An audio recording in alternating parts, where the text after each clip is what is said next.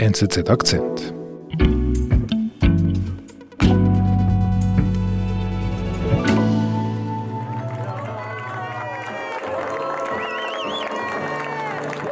Meret, hier wird ganz schön gefeiert.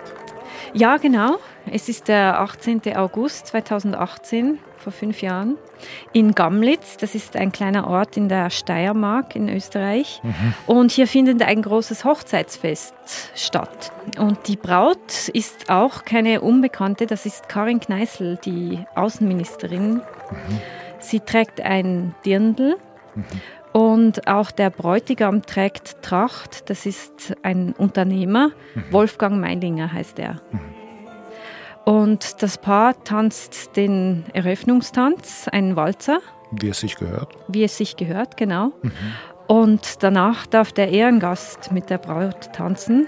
Und das ist niemand geringer als Wladimir Putin, der russische Präsident. Putin ist auch da. Putin ist auch da und die Gäste sind begeistert, zücken die Handys, filmen, fotografieren mit. Mhm. Und dann ist der Tanz zu Ende und es kommt zu einer Szene, die danach um die Welt geht. Mhm. Weil Karin Kneißl traditionell, muss man sagen, am Ende eines Walzers diesen Knicks macht vor Wladimir Putin und das Bild wird dann weltweit zu einem Sinnbild für das Verhältnis zwischen Österreich und Russland. Es mhm. ist ein Kniefall vor Putin. Österreich pflegt mit Russland ganz besondere Beziehungen und das seit Jahrzehnten.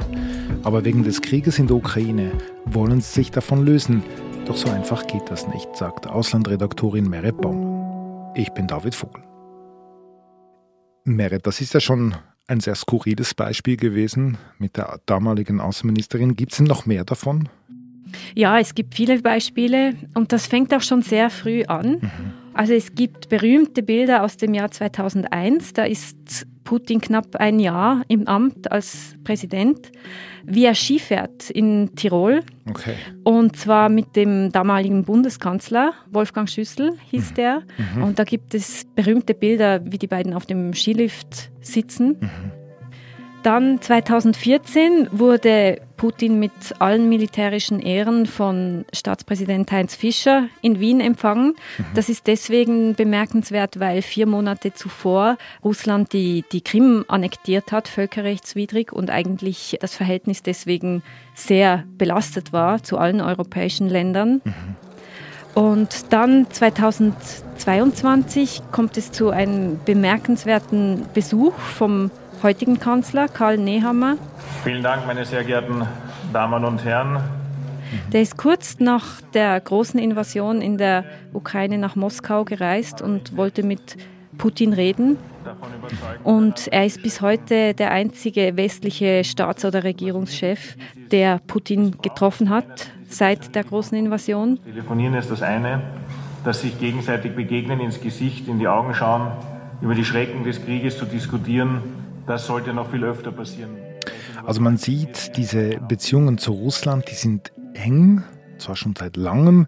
Gibt es da international Reaktionen dazu? Ja, vor allem seit dem Ausbruch des Kriegs in der Ukraine sorgt das für Kopfschütteln, mhm. eigentlich weltweit.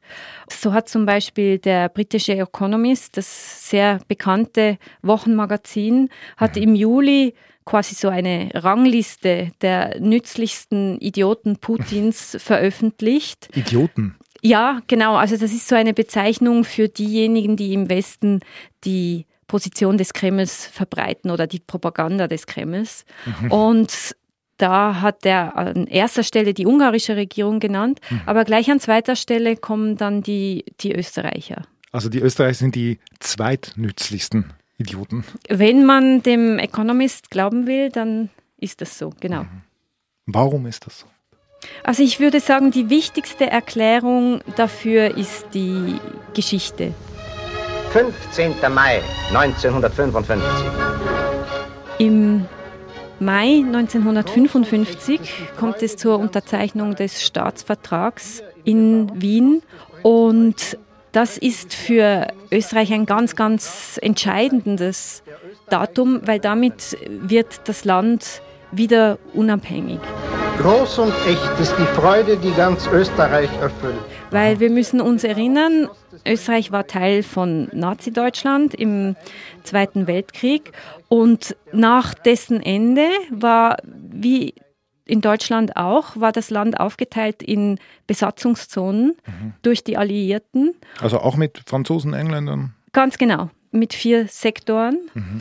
Und erst 1955 sind die abgezogen und haben das Land in die Unabhängigkeit entlassen. Österreich hat zehn Jahre lang auf diesen großen Augenblick gewartet. Jetzt ist es erreicht. Österreich ist frei. Die westlichen Alliierten waren schnell einverstanden damit, dass Österreich wieder unabhängig wird. Und mit der Sowjetunion musste Wien ein bisschen länger und intensiver ringen. Mhm. Und dann, 1955, hat Moskau zugestimmt, allerdings unter einer Bedingung, dass Österreich neutral wird.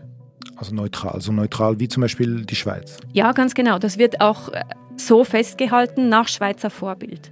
So okay. wird die Neutralität definiert. Mhm. Und die Zeit danach, nach 1955, bringt dann schnell einen, einen starken wirtschaftlichen Aufschwung. Mhm. Viele Länder hatten den nach dem Zweiten Weltkrieg, mhm. aber in Österreich wird der sehr stark mit dieser Unabhängigkeit und mit dieser Neutralität verbunden. Mhm. Und ab 1955 ist es klar, nach vielen Jahrzehnten der Ungewissheit, wo man eigentlich hingehört, Österreich ist ein Kleinstaat, ein neutraler Kleinstaat, aber Österreich ist nicht Teil des Ostblocks mhm. und damit verbinden die Österreicher dann eine, eine gewisse Dankbarkeit Moskau gegenüber.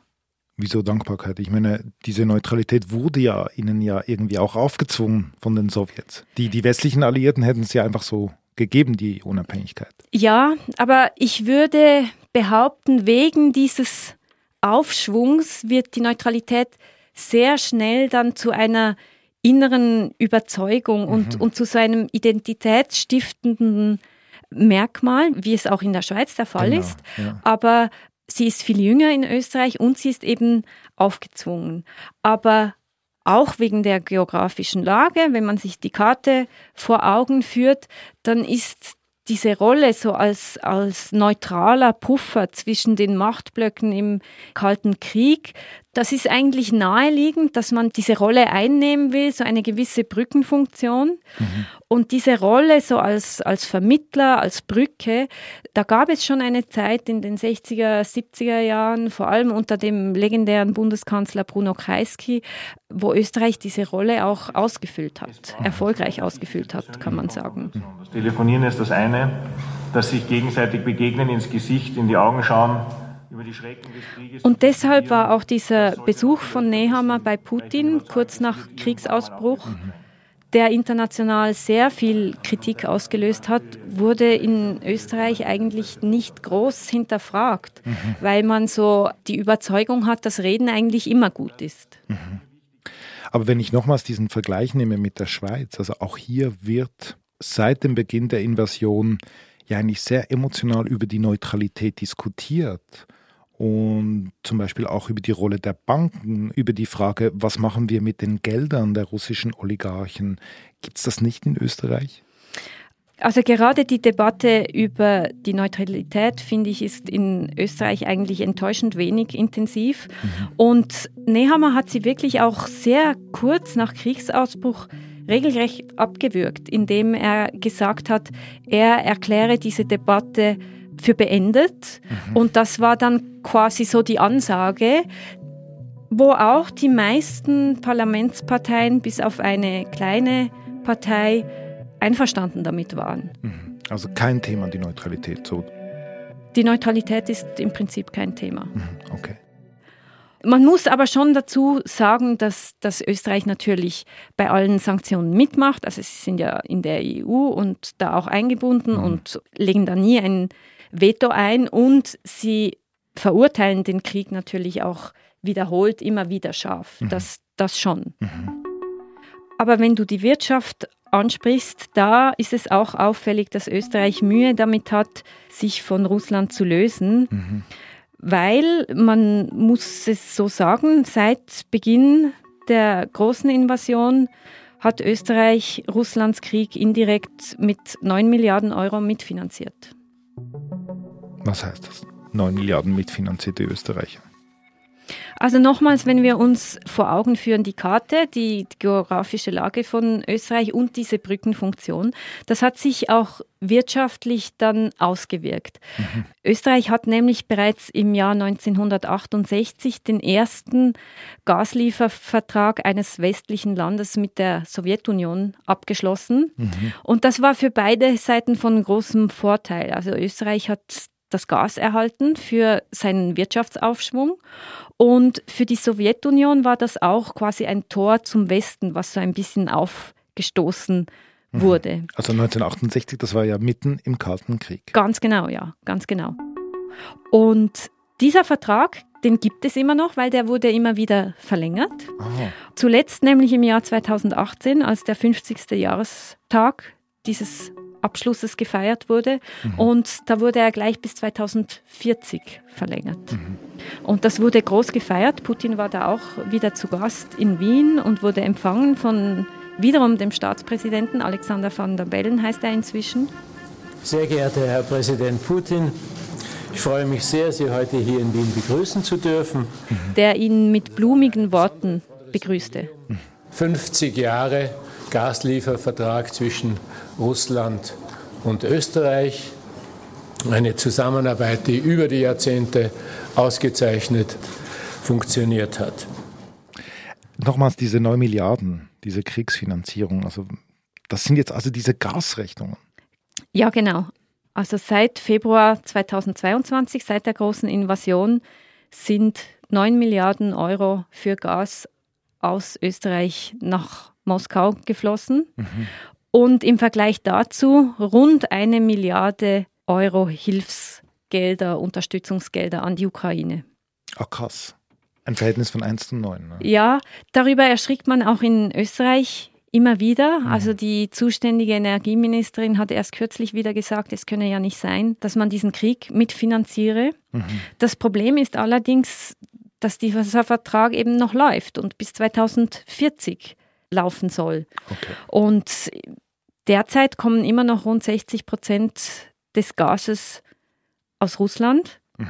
Und das ist kaum weniger geworden als vor dem Krieg. Das ist schon ein Riesenunterschied zu anderen Ländern. Wenn ich jetzt an, an Deutschland denke, die Bemühungen, die da sind, äh, zu kappen, diese Verbindung ist schon groß, diese Zahl, 60 Prozent. Genau. Würdest du sagen, das ist ein Sinnbild für die österreichische Russlandpolitik, für das Verhältnis? Ja, so sehe ich das. Also es ist historisch gewachsen. Das Verständnis der Neutralität ist sehr orthodox, kann man vielleicht mhm. sagen inzwischen. Man, man fühlt sich in dieser Brückenfunktion und man profitiert natürlich auch. Also jahrzehntelang hat Österreich von diesem billigen russischen Gas profitiert und die österreichische Wirtschaft. Und, und da ist es jetzt schwierig rauszukommen. Mhm. Und jetzt, was, was heißt denn das für das Land? Dieser, das ist ja kein Zustand irgendwie. Ja, also bis zum Ausbruch des Kriegs war das kein großes Thema, mhm. muss man sagen. Mhm. Aber jetzt ist es schon so, man geht ein bisschen verschämt um mit diesem Verhältnis zu Russland. Mhm. Trotzdem ist man auch nicht bereit, da einen klareren Schlussstrich zu ziehen. Mhm. Und es braucht eine gewisse Schadensbegrenzung. Mhm, klar, das ist nachvollziehbar. Das Ausland berichtet über Österreich und spricht eben von einem nützlichen Idioten. Ja, und diese Kritik aus dem Ausland, das ist immer so in Österreich, die nimmt man schon stark wahr. Mhm. Du hast ja auch etwas Interessantes mitgemacht. Das ist die Diskussion über deinen Leitartikel im öffentlich-rechtlichen Sender ORF. Da zitiert der Star-Moderator Armin Wolf aus deinem Artikel. Österreich hat seit Kriegsbeginn für Erdgas 9 Milliarden Euro an Russland überwiesen, praktisch direkt in die putinsche Kriegskasse und eine Milliarde an die Ukraine an Hilfsleistungen. Das rechnet heute die Neue Zürcher Zeitung vor, auch sehr angesehenes internationales Blatt und titelt diese Geschichte mit dem Titel Österreich wagt nicht mit Putin zu brechen.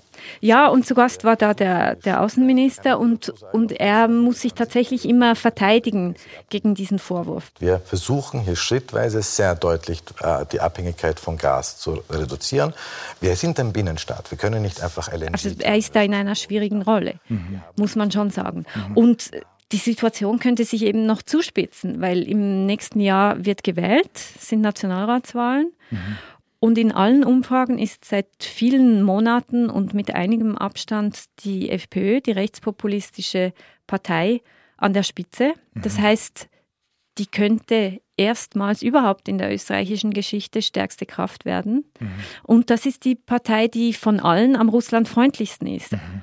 Und das könnte die Situation dann für, für Österreich schon schwierig machen und auch für die EU natürlich. Wenn ein weiteres Land sich kremlnahe positioniert, dann, dann wird es da schwieriger, auch diese Einigkeit natürlich zu bewahren.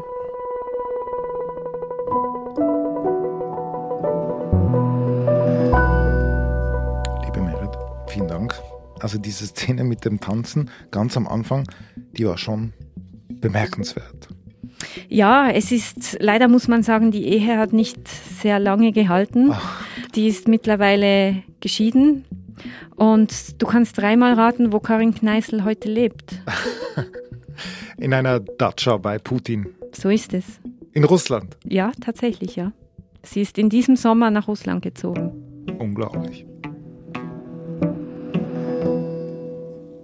Das war unser Akzent. Produzentin dieser Sendung ist Alice Grosjean. Ich bin David Vogel. Bis bald.